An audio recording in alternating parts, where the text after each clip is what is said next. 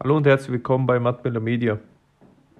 In diesem Gespräch mit Herrn Neugebauer wollen wir hier ganz bestimmte Themen behandeln, unter anderem, was ist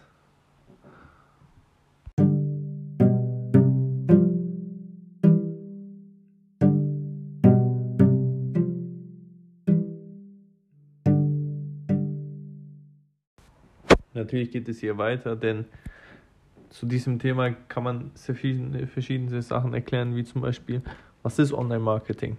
Fangen wir damit an, dass Marketing ähm, dahingehend definiert ist, dass es ähm, alle Maßnahmen beinhaltet, die zur Förderung des die Förderung zu der Verkäufe, die sozusagen die Förderung der Verkäufe ähm, gestaltet. Und hier ist natürlich äußerst wichtig zu sagen, worauf es ankommt.